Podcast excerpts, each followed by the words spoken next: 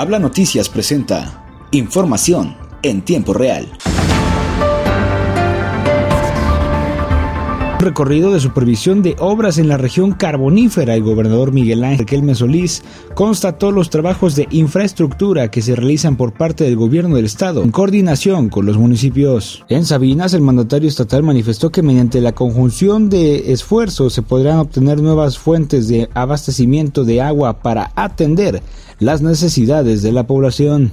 Afirmó que en materia de seguridad pública se invierte todo el año. Por ello, Coahuila mantiene la seguridad y la paz, ya que es una prioridad. Tenemos elementos con fortaleza institucional probada, señaló el gobernador.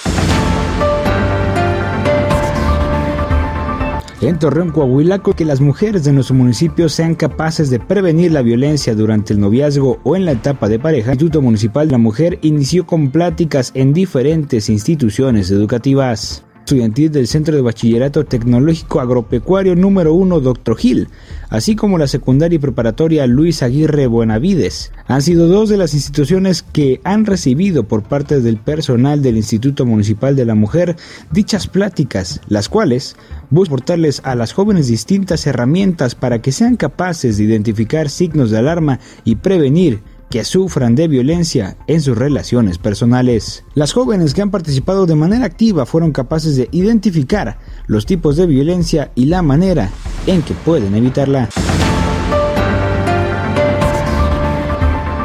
Por otro lado, en Gómez Palacio, la Administración Municipal cuenta con una campaña de estudios de desintometría ósea para la ciudadanía, especialmente las mujeres, que son las más propensas a sufrir de osteoporosis. En esta ocasión, para reforzar este tipo de acciones preventivas, la Dirección de Salud Municipal recibió a un grupo de 10 mujeres a la Asociación Fuerza Rosa Laguna. La Dirección de Salud Municipal recibió a un grupo de 10 mujeres de la Asociación Fuerza Rosa Laguna para realizarles este estudio, además de algunos ultrasonidos, mismos que se les realizan sin costo alguno. La directora de la dependencia municipal detalló que esta semana se estará brindando la atención en particular a grupos de 10 mujeres por día pertenecientes o apoyadas por la Fuerza Rosa Laguna, con la finalidad de que se realicen el chequeo de sus huesos y ultrasonidos para prevención de otros padecimientos.